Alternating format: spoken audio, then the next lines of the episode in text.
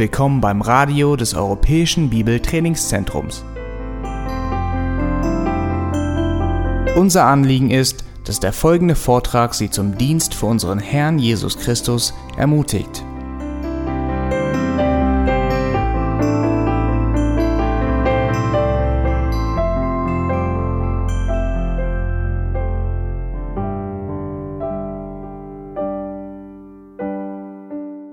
Überlegen wir als Menschen, wie wir anderen Menschen beeindrucken können. Ein junger Mann, der sich in eine Frau, junge Dame verliebt hat, der macht sich Gedanken, wie er ihre Aufmerksamkeit auf sich lenken kann. Und äh, er versucht sie zu beeindrucken. Und wenn er in Teenie-Alter ist, ist es manchmal ein bisschen albern, wie er das versucht. Und es gelingt ihm aus diesem Grund nicht. Aber wir machen uns Gedanken, wie wir anderen beeindrucken können. Auch auf der Arbeit ist es uns ein Anliegen, oder es sollte mindestens ein Anliegen sein, unserem Chef zu beeindrucken, dass wir unsere Arbeit gewissenhaft tun, dass wir sein Gefallen haben. Dadurch sichern wir unsere Arbeitsstelle und äh, können vielleicht auch befördert werden. Und so ist es nicht verkehrt, wenn wir jemanden positiv beeindrucken, äh, wenn wir äh, danach streben, solange wir das wirklich ohne Heuchelei und vor dem Herrn tun. Aber ich möchte an euch eine Frage stellen heute, nämlich, wie oft versuchen wir Gott zu beeindrucken? Wie oft versuchen wir Gott zu beeindrucken? Wir sehen in der Schrift, dass Gott selbst zeigt auf das Leben von gewissen Menschen. Daniel wird zweimal genannt, was? Viel geliebter. Du bist viel geliebt von Gott, sagt der Engel zu Daniel. Daniel hat ein Leben geführt, was Gott gefallen hat. Und wir wollen uns weiterhin bewusst Gedanken darüber machen, was für ein Leben gefällt Gott. Was fordert Gott von uns als seine Kinder? Was fordert seine Gnade in unserem Leben von uns? Schlagt bitte Römer 12 auf. Wir befinden uns zurzeit in Römer 12 und vor drei Wochen hatte ich eine Predigt begonnen, die ich nicht zu Ende predigen konnte, wegen der Zeit. Und diese Predigt hatte drei Hauptpunkte, nämlich Glaube, Hoffnung und Liebe. Und heute wollen wir den dritten Hauptpunkt betrachten, nämlich Lieben. Und ich habe der Titel der heutigen Predigt oder äh, der heutigen Predigt den Titel gegeben, Geben ist seliger als nehmen. Römer 12, wir lesen ab Vers 1 und der Grund dafür ist, weil wir sollen immer wieder daran denken, warum wir so leben wollen. Wir sollen unser Leben Gott als Opfer darbringen im Hinblick auf seine Barmherzigkeit in unserem Leben. Ich lese ab Vers 1 vor. Ich ermahne euch nun, Brüder, im Hinblick auf die Erbarmungen Gottes, euer Leibe darzustellen als ein lebendiges, heiliges, Gott wohlgefälliges Opfer, was euer vernünftiger Gottesdienst ist. Und seid nicht gleichförmig dieser Welt, sondern werdet verwandelt durch die Erneuerung des Sinnes, dass ihr prüfen mögt, was der Wille Gottes ist, das Gute und Wohlgefällige und Vollkommene. Denn ich sage durch die Gnade, die mir gegeben wurde, jedem, der unter euch ist, nicht höher von sich zu denken, als zu denken sich gebührt, sondern darauf bedacht zu sein, dass er besonnen sei, wie Gott einem jeden das Maß des Glaubens zugeteilt hat. Denn wie wir in einem Leib viele Glieder haben, aber die Glieder nicht alle dieselbe Tätigkeit haben, so sind wir, die vielen, ein Leib in Christus, einzeln aber Glieder voneinander. Da wir aber verschiedene Gnadengaben haben, nach der uns gegebenen Gnade, so lass sie uns gebrauchen. Es sei Weissagung in der Entsprechung zum Glauben. Es sei Dienst im Dienen. Es sei der Lehrt in der Lehre, es sei der ermahnt in der Ermahnung, der mitteilt in Einfalt, der vorsteht mit Fleiß, der Barmherzigkeit übt, mit Freudigkeit. Vers 9. Die Liebe sei ungeheuchelt. Verabscheut das Böse, haltet fest am Guten. In der Brüderliebe seid herzlich zueinander. In Ehrerbietung einer dem anderen vorangehend. Im Fleiß nicht säumig, brennend im Geist, dem Herrn dienend. In Hoffnung freut euch, im Bedrängnis hart aus, im Gebet haltet an. An den Bedürfnissen der Heiligen nimmt teil. Nach Gastfreundschaft trachtet, segnet die euch verfolgen, segnet und flucht nicht. Freut euch mit den sich Freunden, weint mit den Weinenden.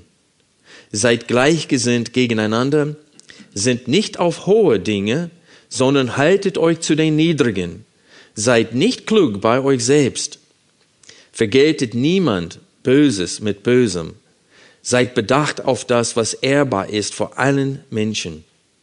Wenn möglich, so viel an euch ist, lebt mit allen Menschen in Frieden.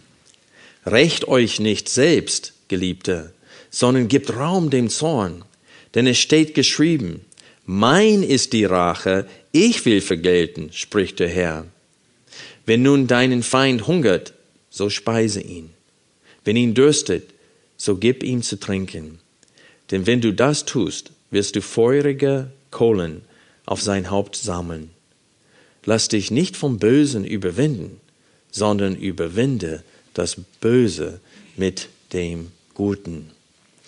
Wie ich vorhin gesagt habe, haben wir vor drei Wochen begonnen, die Verse 12 und 13 gemeinsam zu betrachten. Da lesen wir, in Hoffnung freut euch, im Bedrängnis hart aus, im Gebet haltet an, an den Bedürfnissen der Heiligen nimmt teil, nach Gastfreundschaft trachtet. Und ich sehe in diesen zwei Verse Glaube, Hoffnung und Liebe. Und wir haben Glaube und Hoffnung vor drei Wochen betrachtet und heute wollen wir weiterhin das Thema Liebe betrachten. Wir haben in Vers 9 gesehen, die Liebe sei ungeheuchelt. Und dann in Vers 10 steht es, in der Brüderliebe seid herzlich zueinander. Wir sehen auch in Kapitel 13 ab Vers 8 bis Vers 10, dass Paulus das Thema Liebe hier behandelt. Seid niemand irgendetwas schuldig, als nur einander zu lieben. Vers 8, Kapitel 13. Denn wer den anderen liebt, hat das Gesetz erfüllt. Denn das, du sollst nicht Ehe brechen, du sollst nicht töten, du sollst nicht stehlen, du sollst nicht begehren. Und wenn es ein anderes Gebot gibt, ist in diesem Wort zusammengefasst, nämlich, du sollst deinen Nächsten lieben wie dich selbst.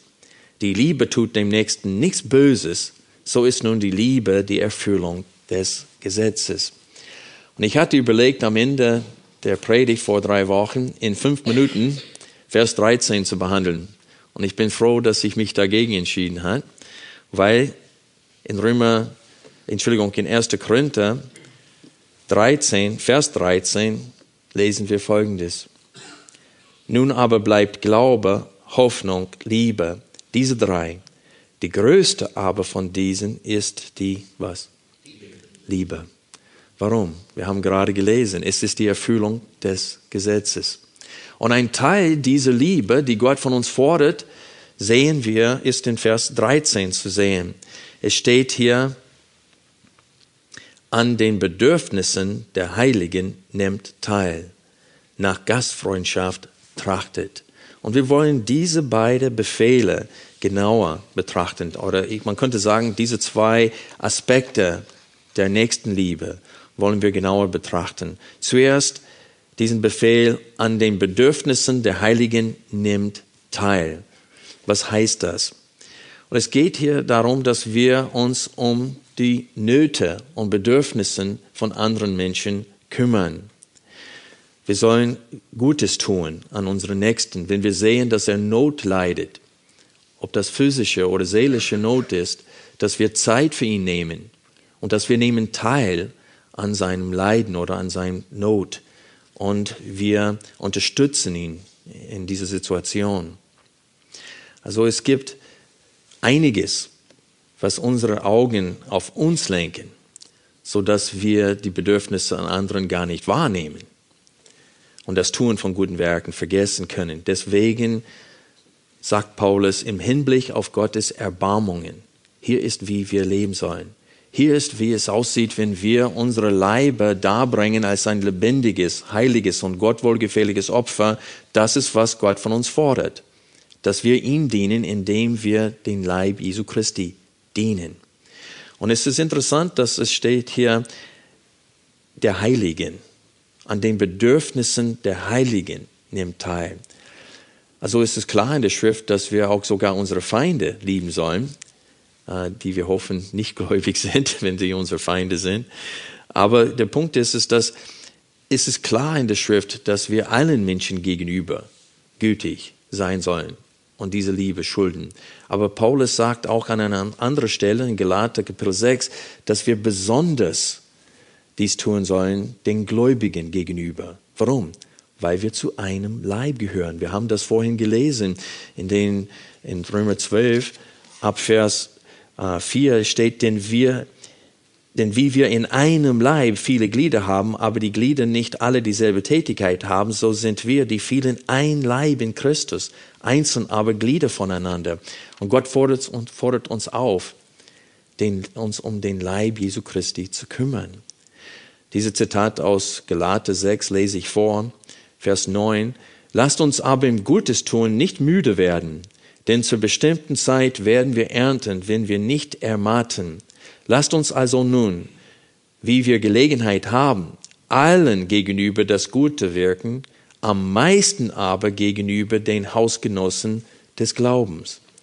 Und so, das ist, was Paulus hier in Römer 12, Vers 13 auch betont. Er sagt, an den Bedürfnissen der Heiligen nimmt teil.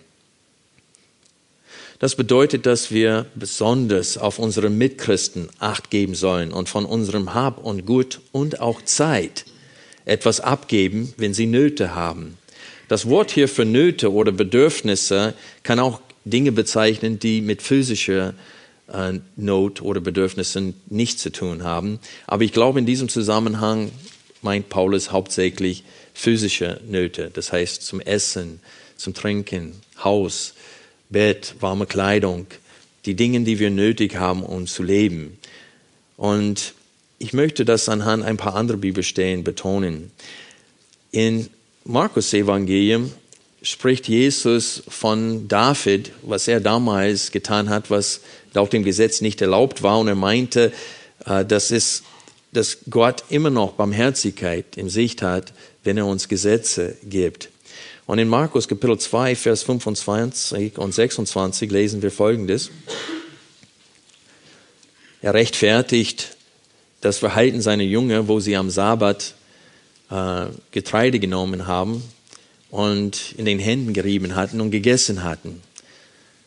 Und er sagt hier, und er spricht zu ihnen, das heißt zu den Pharisäern, die sie angeklagt hatten, habt ihr nie gelesen, was David tat, als er Mangel hatte und als ihn und die bei ihm waren hungerte? Also das Wort Mangel hier ist dasselbe Wort in der Urschrift für Bedürfnisse, das wir in Römer 12, Vers 13 haben. Und dann, wenn man weiterliest, da steht es in Vers 26, wie er in das Haus Gottes ging zur Zeit Abjatas, des hohen Priesters, und die Schaubrote aß, die außer den Priestern niemand essen darf, und auch denen gab, die bei ihm waren. Also hier sehen wir, dass dieses Wort Mangel, äh, das Wort, was in Römer 12, Vers 13 für Bedürfnisse verwendet wird, durchaus für physische Not äh, verwendet wird. Wir sehen auch in Apostelgeschichte 2, die Verse 44 bis 45, äh, dass das Wort für Bedürfnis äh, auch für diese physische Nöte äh, verwendet wird. In Apostelgeschichte 2, Vers 44 lesen wir, alle gläubig gewordenen aber waren beisammen und hatten alles gemeinsam. Und sie verkauften die Güter und die Habe und verteilten sie an alle, je nachdem einer bedürftig war. Und das Wort hier bedürftig ist dasselbe Wort, das in Römer 12 Vers 13 verwendet wird. Und so wir sehen hier, was das Wort bedeutet. Und ist es uns klar, was damit auch gemeint ist, wenn es steht, nimmt teil an die Bedürfnisse anderen. Das heißt, du nimmst von dem, was du hast, und du gibst es einem anderen, der es nötig hat. Wir haben auch ein Beispiel hier in Römer 15 davon. In Römer 15 berichtet Paulus von seinen Reiseplänen und er sagt, dass er unterwegs ist nach Jerusalem, weil sie eine Sammlung äh, unternommen hatten. Da kann man auch in 2. Korinther Kapitel 8 und 9 davon lesen. Das werden wir ausführlich betrachten später, wenn wir in Römer 15 ankommen. Aber ich wollte es dennoch als Beispiel benutzen hier, äh, als Illustration für das, wozu wir hier in Römer 12, Vers 13 aufgefordert werden. In Römer 15, ab Vers 25 lesen wir, nun aber reise ich nach Jerusalem im Dienst für die Heiligen, denn es hat Mazedonien und Achaia wohlgefallen, eine Beisteuer zu leisten für die Bedürftigen unter den Heiligen, die in Jerusalem sind. Es hat ihnen nämlich wohlgefallen, auch sind sie ihre Schuldner, denn wenn die Nationen ihre geistliche Güte teilhaftig geworden sind, so sind sie verpflichtet, ihnen auch in den leiblichen zu dienen. Und so hier haben sie aus ihrem Überfluss, aus ihren, in Mazedonien steht, aus ihrem Mangel haben sie sogar gespendet für die Bedürfnisse der Juden äh, in Jerusalem. Und so das dient als Beispiel, wo Christen, äh, und wie wir es in 2. Korinther Kapitel 8 lesen können, auch die Mazedonier-Gemeinden, die sehr, sehr arm waren. Paulus wollte ihr Geld gar nicht haben und sie haben gesagt, doch. Und sie haben Paulus gedrängt, ihr Geld mitzunehmen. Und Paulus hat das benutzt als Vorbild, um die Gemeinde in Korinth, die so reich war, zu ermutigen und auch zu ermahnen, auch dieses, dieses ähm, diese, wie sagt man, diese Gnade oder diese Freigebigkeit nachzuahmen von den Mazedonien. So das dient als Illustration für das, wozu wir hier in Römer 12, Vers 13 aufgefordert werden. Jetzt möchte ich über Hindernisse zum Teilnahme an den Nöten der Heiligen ansprechen. Welche Hindernisse gibt es? Das heißt, warum tun wir es nicht? Weil ich habe vorhin gesagt, dass wir öfter so beschäftigt sind mit unserem eigenen Leben, mit unserem eigenen Vorhaben, dass wir diese Bedürfnisse gar nicht wahrnehmen. Vielleicht, wenn wir sie wahrnehmen würden, würden wir sofort einspringen und etwas tun, aber wir nehmen sie nicht mal wahr. Wir sehen nicht, dass ein Bruder oder eine Schwester leidet, dass sie Not haben, dass sie Probleme haben, dass sie äh, depressiv wirken. Das fällt uns nicht mal auf, weil wir so mit uns selbst beschäftigt sind. Und das ist ein Hauptproblem. Ich kann mich noch als Kind daran erinnern, wo äh, unsere Nachbarn und meine Eltern waren trotz viel Mühe nicht so eng mit diesen Nachbarn. Also jeder hat seine eigene Sache getan, aber meine Mutter hatte diese Nachbarn trotzdem sehr lieb. Und als die Mutter von der Nachbarin starb, äh, gab es mehrere Tage, wo die Verwandten von überall angereist gekommen sind, mussten dort übernachten und die Frau hat die Hände voll, alle zu versorgen dort und äh, die Pläne zu vorbereiten für die Beerdigung ihrer Mutter. Und meine Mutter wollte unser Beileid ausdrücken als Familie und sie hat daran gedacht, ja, dann kaufe ich ein bisschen Kaffee. Kaffee und nehme es rüber. Und sie hat eine Dose Kaffee gekauft. Damals in Amerika kam es in Dosen vielleicht immer noch. Und äh, sie hat ihre Nachbarin besucht, ihren Beileid ausgedrückt und ihr diesen Kaffee gegeben. Und diese Frau fing an zu weinen. Und sie sagte, der Kaffee ist gerade alle geworden und ich hatte mir gerade Sorge deswegen gehabt. Und Jahre später hat diese Nachbarin mir diese Geschichte erzählt. Es hat sie immer noch beeindruckt. Also wir müssen lernen, teilzunehmen an die Nöte und Bedürfnisse anderen. Aber um das tun zu können, wir müssen erstmal diese Nöte und Bedürfnisse wahrnehmen. Und wenn wir so mit unserem Alltag beschäftigt sind, werden wir die nicht mal wahrnehmen können. Es gibt einen zweiten Grund, warum wir nicht bereit sind, öfters an die Bedürfnisse der Heiligen teilzunehmen und das ist Geldliebe. Was meine ich damit? Es gibt verschiedene Formen von Geldliebe. Es gibt die, die tatsächlich ihr Geld lieben und anbeten und zählen ständig, wie viel sie davon haben und so weiter. Ich nehme an, dass es keine solche unter uns heute ist. Aber es gibt anderen, die Geld lieben, indem sie immer alles ausgeben für sich, was sie haben. Egal wie viel sie verdienen, sie können eine Lohnerhöhung geben, es bleibt nichts übrig für den Herrn oder für die Heiligen. Sie verwenden alles für sich und sind meistens sogar, haben sie Minus auf dem Konto, weil sie ständig das Geld für sich verwenden und gehen mit dem Geld nicht richtig um. Und das ist Geldliebe. Und ich möchte an dieser Stelle euch bitten, 1. Timotheus Kapitel 6 aufzuschlagen und zu sehen, dass an mehreren Stellen in der Bibel wird oder redet Gott über Geld und wie wir mit Geld umgehen sollen. 1. Timotheus Kapitel 6. Wir lesen ab Vers 6. Paulus schrieb, die Gottseligkeit mit Genügsamkeit aber ist ein großer Gewinn, denn wir haben nichts in die Welt hereingebracht, so dass wir auch nichts hinausbringen können. Was Paulus damit sagen will, ist, dass hinter einem Leichenwagen wirst du nie einen Anhänger sehen. Vers 8. Wenn wir aber Nahrung und Kleidung haben, so wollen wir uns daran genügen lassen. Die aber reich werden wollen, fallen in Versuchung und Fallstrick und in viele unvernünftige und schädliche Begierde, welche die Menschen in Verderben und Untergang versenken. Denn eine Wurzel alles Bösen ist die Geldliebe. Und dann spricht er in Vers 17 den Reichen an und er sagt Timotheus, er gibt Timotheus einen Befehl hier. Den Reichen in dem gegenwärtigen Zeitlauf gebiete, das heißt Befehle, nicht hochmütig zu sein, noch auf die Ungewissheit des Reichtums Hoffnung zu setzen, sondern auf Gott, der uns alles reichlich darreicht zum Genuss. Vers 18.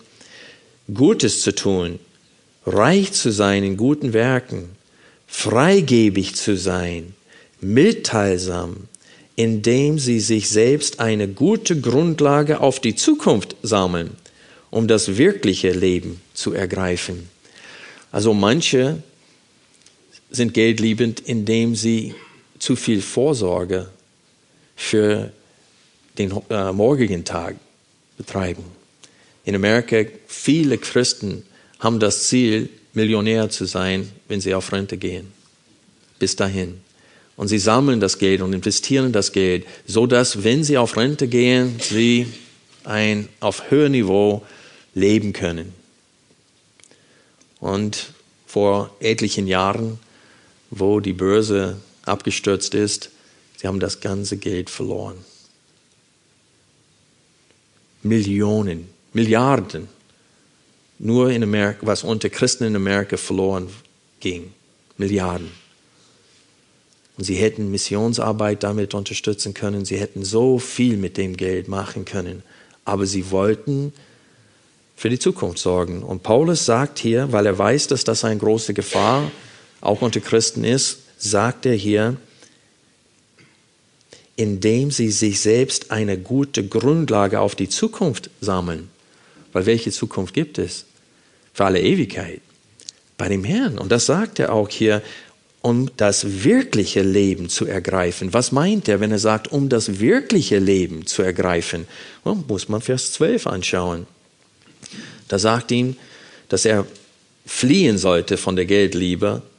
Und dann sagt er hier in Vers 12, kämpfe den guten Kampf des Glaubens, ergreife das ewige Leben, zu dem du berufen worden bist. Und das ist, was er meint hier, wenn es, wenn es steht, um das wirkliche Leben zu ergreifen. Seht ihr das? Wir sollen nicht für die 80, 90 Jahre, die wir hier auf Erden haben, leben. Die gehen schnell vorbei. Guck mal, André hat Salz und Pfeffer als Bad, ich habe Zucker und Zimt. Aber ich habe mir Zucker jetzt als Zimt und er mir Salz als Pfeffer. Und das heißt, unser Bart wird immer grauer. Die Haare werden immer grauer, wir werden immer älter und das Leben ist kurz. Und was bleibt übrig? Michael hat heute aus Prediger vorgelesen. Und das ist eine wichtige Botschaft in dem Buch Prediger. Du nimmst nichts mit von all dem, was du angehäuft hast. Du hast nur das am Ende, was schon in den Himmeln aufbewahrt wird. Weil Jesus hat gesagt, sammelt eure Schätze nicht hier auf Erden. Ich brauche nur einmal umziehen, um zu wissen, wie lästig das sein kann, zu viele Dinge anzuhäufen. Also lass uns das nicht tun. Lass uns die Augen offen halten und die Bedürfnisse und Nöte anderen wahrnehmen und ihnen helfen. Es gibt einen dritten Grund oder warum wir die Bedürftigen nicht helfen und das ist aus Faulheit. Wir sind nicht fleißig und verdienen deswegen keinen Überfluss. Also es ist nicht verkehrt für Christen, mehr zu verdienen, als sie selbst nötig haben. Es ist sogar in der, in der Schrift uns äh, befohlen von Gott. Schlag bitte Epheser Kapitel 4 auf.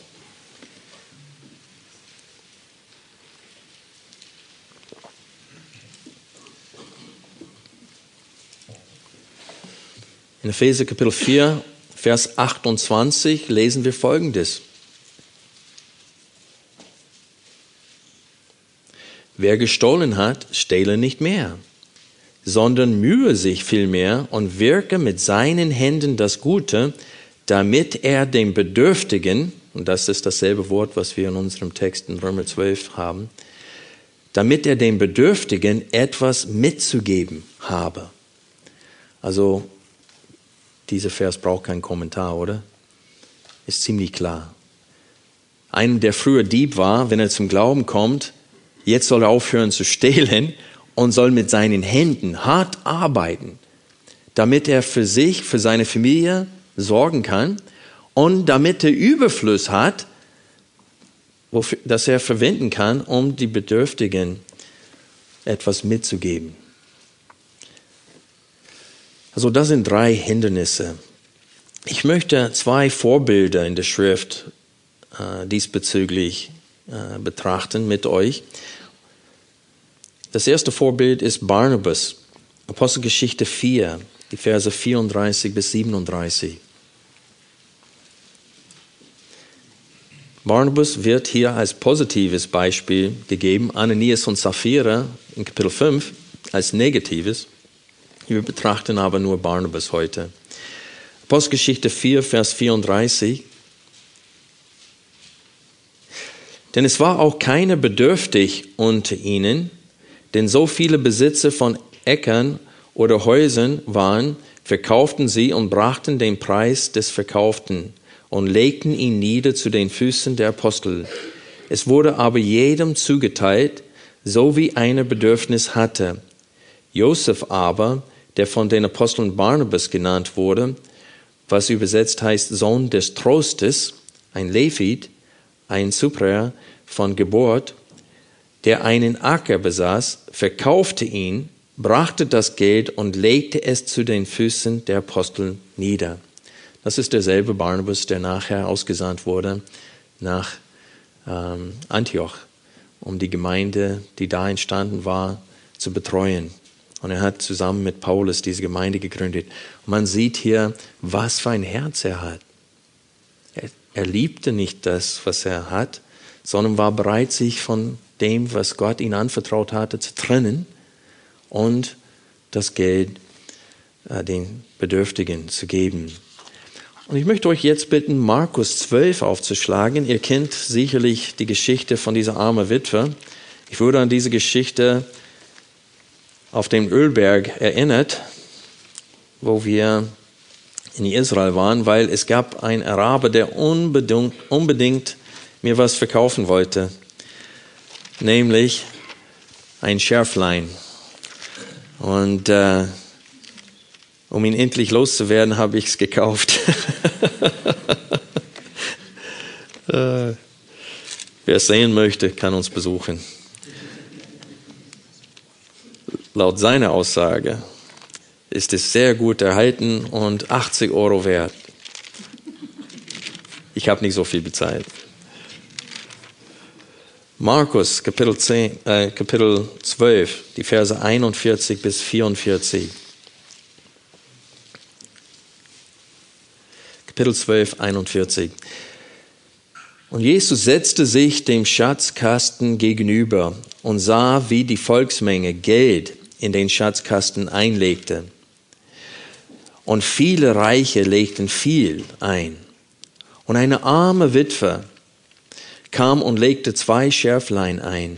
Das ist ein Pfennig. Und er rief seine Jünger herbei und sprach zu ihnen, Wahrlich, ich sage euch, diese arme Witwe hat mir eingelegt als alle, die in den Schatzkasten eingelegt haben. Denn alle haben von ihrem Überfluss eingelegt. Diese aber hat aus ihrem Mangel alles, was sie hatte, eingelegt, ihren ganzen Lebensunterhalt. Warum würde jemand sowas tun? Sie hat offensichtlich Gott vertraut, dass er für sie sorgt. Und das war ein Glaubensakt.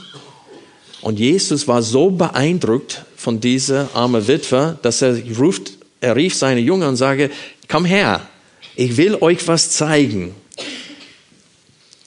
Jesus wollte, dass seine Jünger das mitbekommen, was er gerade gesehen hat, was ihn gerade beeindruckt hat. Er wollte, dass sie das sehen und auch zum Herzen nehmen. Und Gott will, dass wir es auch heute zum Herzen nehmen. Also Markus Evangelium ist ziemlich kurz, nicht wahr? Er lässt viel raus. Aber diese Geschichte ließ er nicht raus. Es ist wichtig, dass wir zum Herzen nehmen diese Einstellung, die Gott gefällt bezüglich des Geldes und des Eigentums. Freunde, ich bin beeindruckt von dieser Gemeinde, von euch.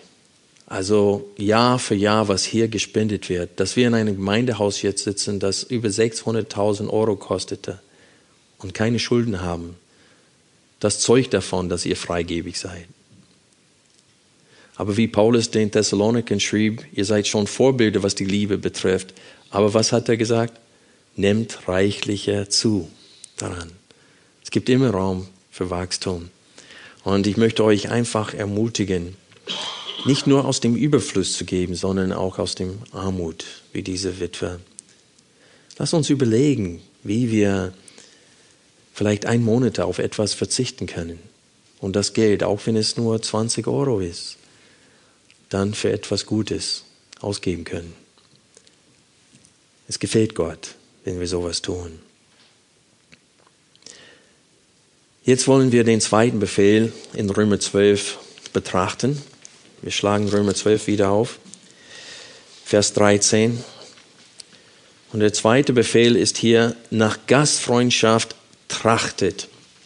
Also das Wort für Gastfreundschaft ist vielleicht viele von euch nicht bewusst, woher das Wort kommt.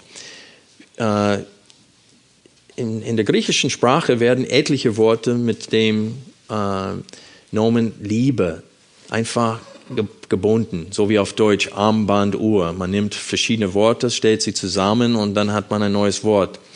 Und äh, wenn es steht Nächstenliebe, dann hat man, oder Brüderliebe, dann wird das Wort Brüder mit dem Wort Liebe einfach zusammengefügt.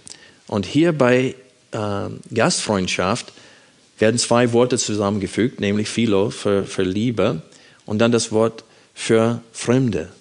Das heißt Fremdenliebe buchstäblich. Also dieser Begriff wird für Gastfreundschaft verwendet, weil oft fremde Menschen einen Herberg für die Nacht oder für eine längere Zeit nötig hatten.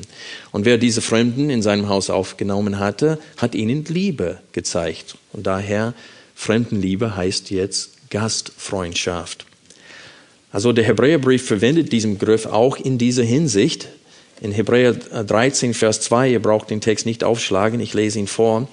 Die Gastfreundschaft vergesst nicht, denn dadurch haben einige, ohne es zu wissen, Engel beherbergt.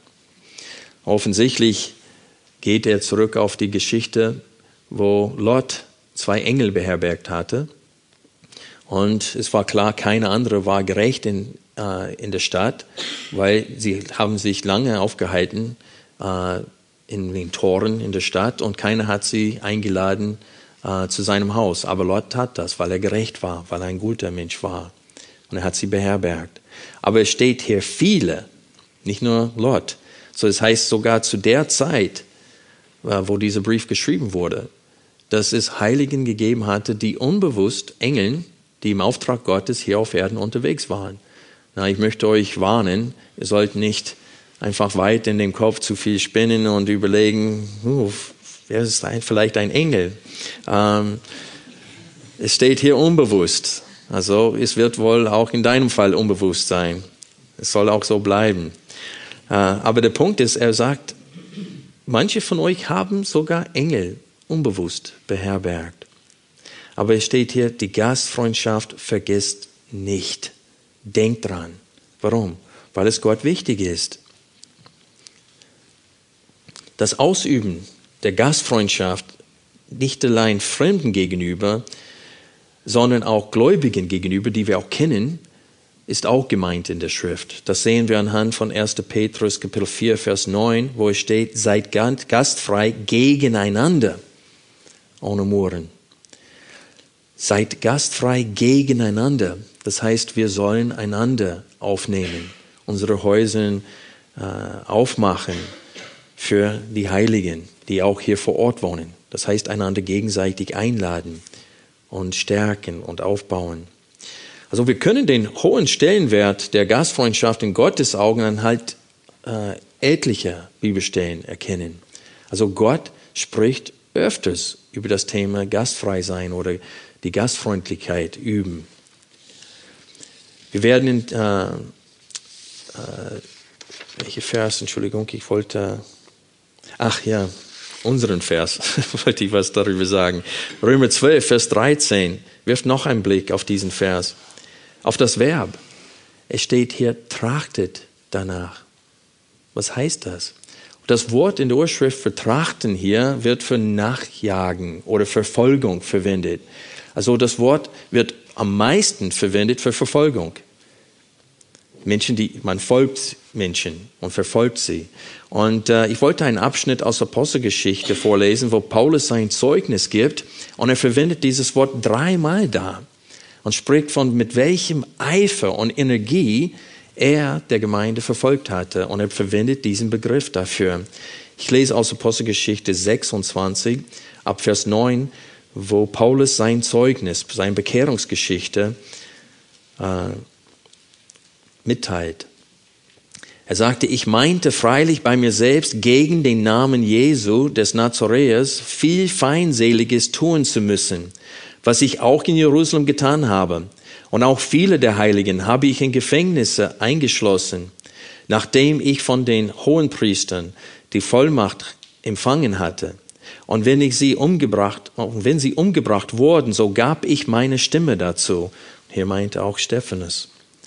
Vers 11. Und in allen Synagogen zwang ich sie oftmals durch Strafen zu lästern und indem ich über die Massen gegen sie wütete, verfolgte, das ist das Wort, verfolgte ich sie sogar bis in die ausländischen Städte. Und als ich dabei mit Vollmacht und Erlaubnis von den hohen Priestern nach Damaskus reiste, sah ich mitten am Tag auf dem Weg, o König vom Himmel her, ein Licht, das den Glanz der Sonne übertraf, welches mich und die, die mit mir reisten, umstrahlte. Als wir aber alle zur Erde niedergefallen waren, hörte ich eine Stimme in hebräischer Mundart zu mir sagen, Saul, Saul, was verfolgst du mich? Und das ist dasselbe Wort, was als mit Trachten, danach Trachten verwendet wird in unserem Text. Warum verfolgst du mich?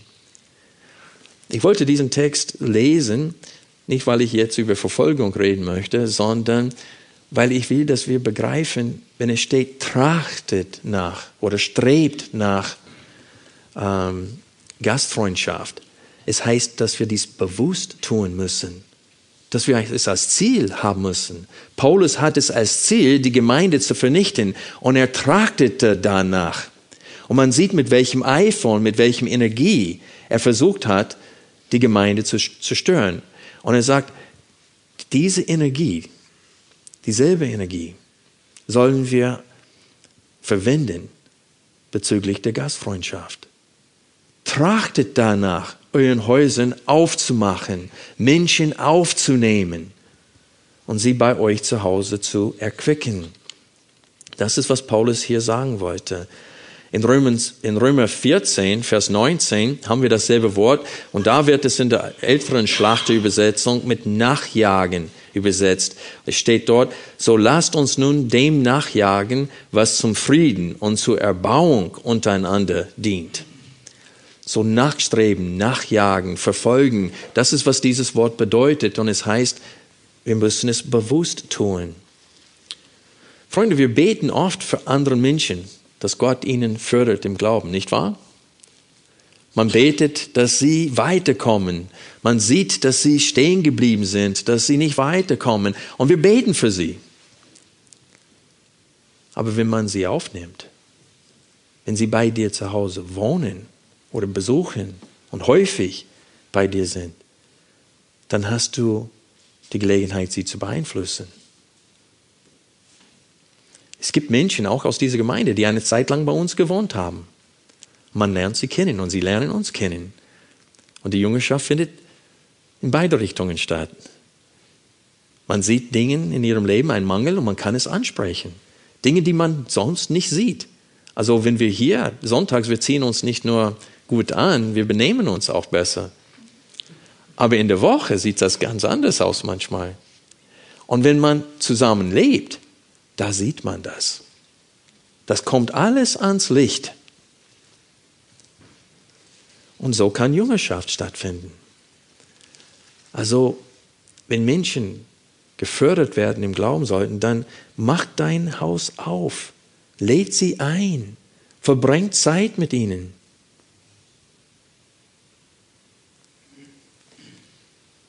Vielleicht werden sie dir helfen, im Glauben zu wachsen. Es ist sehr, sehr wichtig, die Gastfreundschaft in der Bibel. Deswegen sogar wird die Gastfreundschaft angegeben von Gott als Voraussetzung, um Ältester zu sein. In 1 Timotheus und auch in Titus muss ein Ältester gastfrei sein, steht es da. Er muss vorbildlich sein, was Gastfreundschaft betrifft. Sein Haus muss immer offen sein für anderen. Das ist eine Voraussetzung, um Älteste zu sein. Wir lesen aber auch in 1 Timotheus 5, Vers 10, dass äh, auch Witwen, die mussten über 60 sein, die als anerkannte Diener unter Frauen in die Gemeinde auftreten sollen, dass sie gastfreundlich sein müssten. Äh, wo ihr Mann noch am Leben war, hätten sie, sollten die Frauen diese Witwen, gastfreundlich sein. Warum? Wenn man Gäste aufnimmt, man muss sie verpflegen. Und eine Frau hat dann mehr Arbeit als sonst, wenn sie eine, jemanden aufgenommen hat. Und wir lesen hier unter anderem Voraussetzungen steht es, sie muss eine Witwe sein, die über 60 ist, und sie muss ein Zeugnis in guten Werken haben, wenn sie Kinder auferzogen, wenn sie Fremde beherbergt, wenn sie der heiligen Füße gewaschen hat und so weiter. Und so hier sehen wir, dass für einen anerkannten Dienst in der Ortsgemeinde muss man gastfrei sein, Fremden beherbergt haben. Auch im Alten Testament sehen wir, dass Gott Fremden neben den Levit, Waisen und Witwen stellte, ich lese aus 5. Mose 14 ab Vers 28 vor. Am Ende von drei Jahren sollst du den ganzen Zehnten deines Ertrages von jenem Jahr aussondern und ihn in deinen Toren niederlegen. Und der Levit, denn er hat kein Anteil noch Erbe mit dir, und der Fremde und die Weise und die Witwe, die in deinen Toren wohnen, sollen kommen und essen und sich sättigen damit der Herr, dein Gott, dich in allem Werk deiner Hand, das du tust, segnet. Und so wir sehen, dass selbst auf die gleiche Niveau wie Witwen und Waisen werden Fremden gestellt. Und öfters im Alten Testament wird es Israel vorgeworfen, dass sie sich um Fremden nicht gekümmert haben und deswegen war Gott zornig mit Israel. Also jetzt kommen wir auch zum Hindernisse zur Gastfreundschaft. Was hindert, dass wir die Gastfreundschaft ausüben?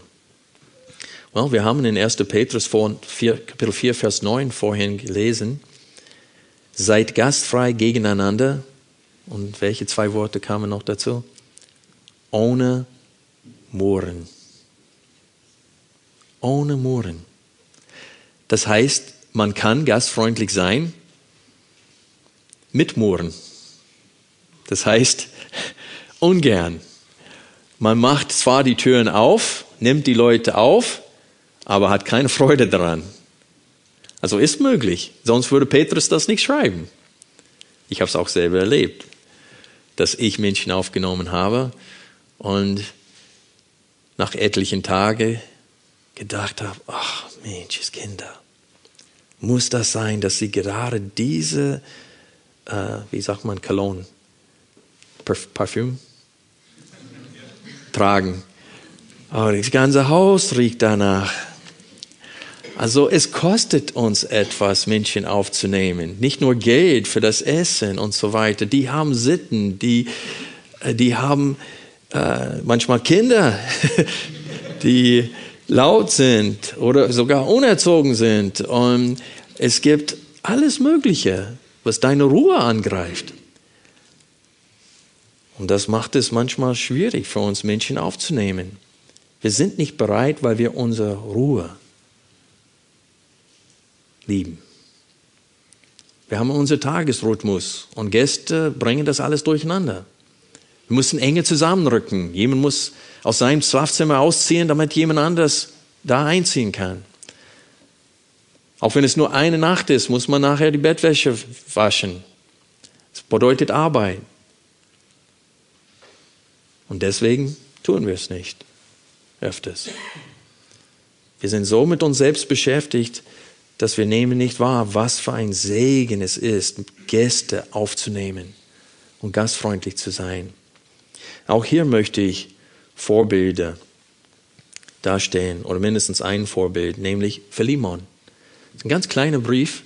Wir wissen, dass der Hauptanlass in diesem Brief ist, dass dieser weggelaufene Sklave von Philemon, Onesimus, Paulus ist inzwischen zum Glauben gekommen bei Paulus in seiner Gefangenschaft und Paulus schickt ihn zurück und bittet Philemon, ihn als Brüder aufzunehmen und nicht mehr als Sklaven. Aber wir lesen in Philemon Vers 3, Gnade euch und Friede von Gott, unserem Vater und dem Herrn Jesus Christus. Ich danke meinem Gott, indem ich alle Zeit deiner in meinen Gebeten gedenke, da ich von deiner Liebe und von dem Glauben höre, den du an den Herrn Jesus und allen Heiligen gegenüber hast. Seht ihr die Verbindung zwischen Jesus Christus und den Heiligen? Wenn du Jesus liebst, wirst du auch sein, äh, den Heiligen, die Heiligen lieben, den du an den Herrn Jesus und allen Heiligen gegenüber hast, dass die Gemeinschaft deines Glaubens wirksam werde in der Erkenntnis alles Guten, das in uns im Hinblick auf Christus ist. Denn ich hatte viel Freude und Trost wegen deiner Liebe, weil die Herzen der Heiligen durch dich, Brüder, erquickt worden sind. In Vers 22 sagt Paulus ihnen, zugleich aber bereite mir auch eine Herberge. Also anhand dieser Verse wissen wir, dass Philemon dafür bekannt war, dass er sein Haus aufmachte und Menschen ausnahm, äh, aufnahm. Der war sehr gastfreundlich und er hat die, die ihn besucht haben, erquickt. Das heißt, nach einem Aufenthalt bei ihm hatten sie neue Kräfte. Sie wurden erquickt. Sie sind fortgezogen und waren gestärkt in ihrem Glauben. Vielleicht kamen sie müde an. Damals ging man hauptsächlich zu Fuß, war man unterwegs. Sie kamen müde und schmutzig an. Er hat ihnen alles zur Verfügung gestellt, was sie nötig hatten. Auf eigene Kosten. Und er hat sie erquickt. Das heißt, dass wenn sie sein Haus verließen, waren sie wieder aufgebaut und ermutigt, so dass sie mit neuer Kraft dem Herrn dienen konnten. Freunde, nimmt diese Ermahnung zum Herzen und lädt anderen ein. Öffnet eure Häuser für andere Menschen und erquicke ihre Herzen. Betrachtet eure Häuser nicht als euer Schloss, sondern als ein Werkzeug. Ich wiederhole diesen Satz. Betrachtet euer Häuser nicht als euer Schloss, sondern als ein Werkzeug. Denn wir sind nur eine kurze Zeit hier und hinterlassen alles, was wir besitzen. Wir nehmen es nicht mit. Gott fordert uns hier in Römer 12, Vers 13 auf, an den Bedürfnissen der Heiligen nimmt teil, nach Gastfreundschaft trachtet. Wir können dies nicht tun, wenn wir uns wie Möwen denken und verhalten. Kennt ihr, wie diese Seemöwen sind? André und ich, wir fahren manchmal angeln und meistens gelingt es uns, etliche Dorsche zu fangen. Und wenn wir zurückfahren mit dem Boot, ist meistens eine Stunde, dann nehmen wir die Fische schon aus und diese äh, Innereien schmeißen wir einfach ins Wasser. Und es dauert nicht lange und da sind hunderte von Möwen da. Und sie schreien.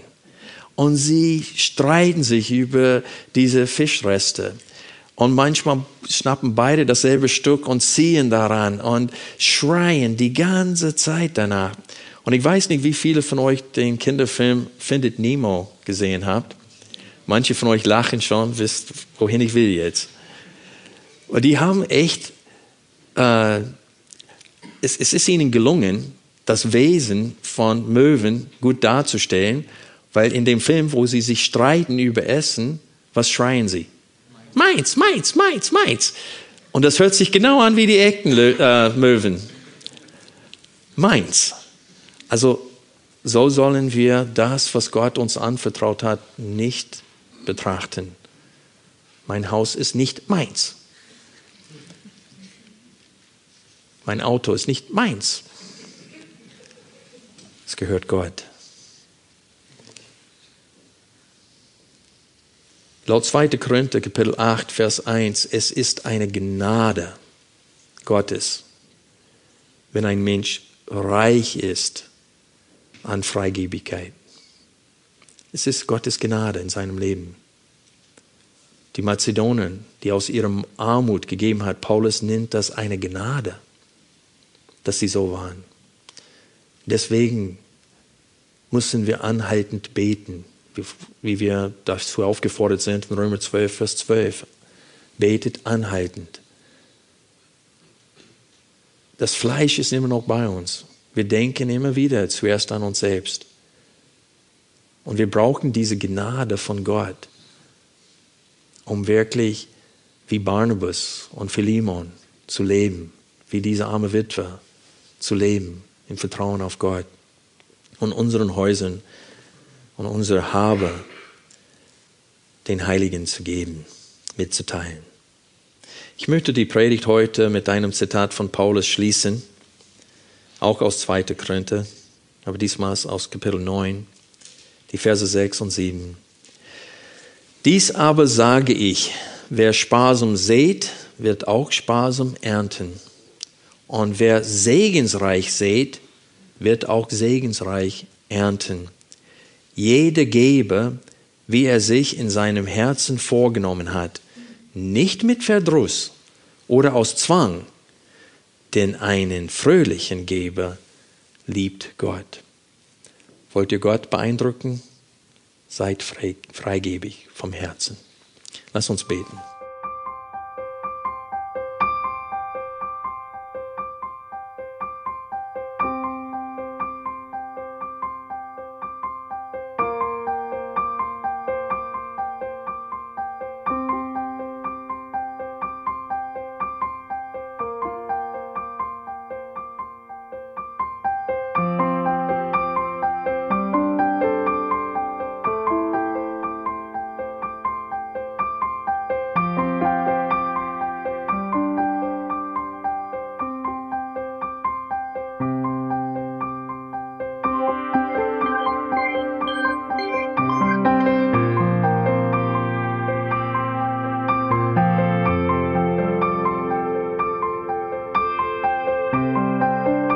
Alle Vorträge unseres Programms, Bücher, DVDs und vieles mehr können Sie bei uns unter www.ebtc-media.org erhalten.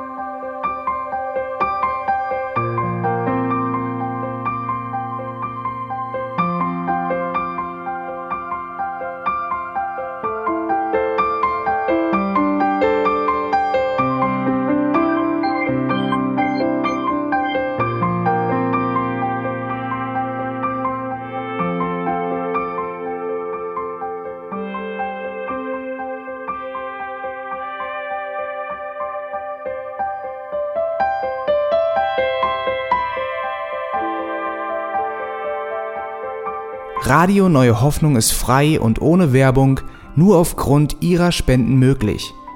Wenn Sie weitere Informationen dazu finden möchten, wie Sie Radio Neue Hoffnung unterstützen können, besuchen Sie die Webseite www.rnh.de.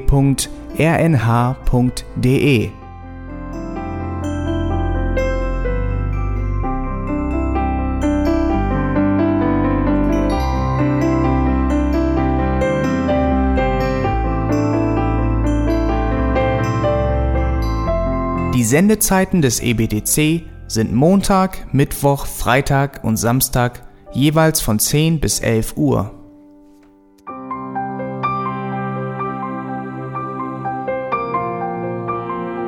Sie finden uns im Internet unter www.auslegungspredigt.org. Eine E-Mail können Sie uns senden an radio@auslegungspredigt.org. Telefonisch erreichen Sie uns unter 0049 30 60 988 610. Unsere Postanschrift ist EBTC Havelländer Ring 40 in 12629 Berlin, Deutschland.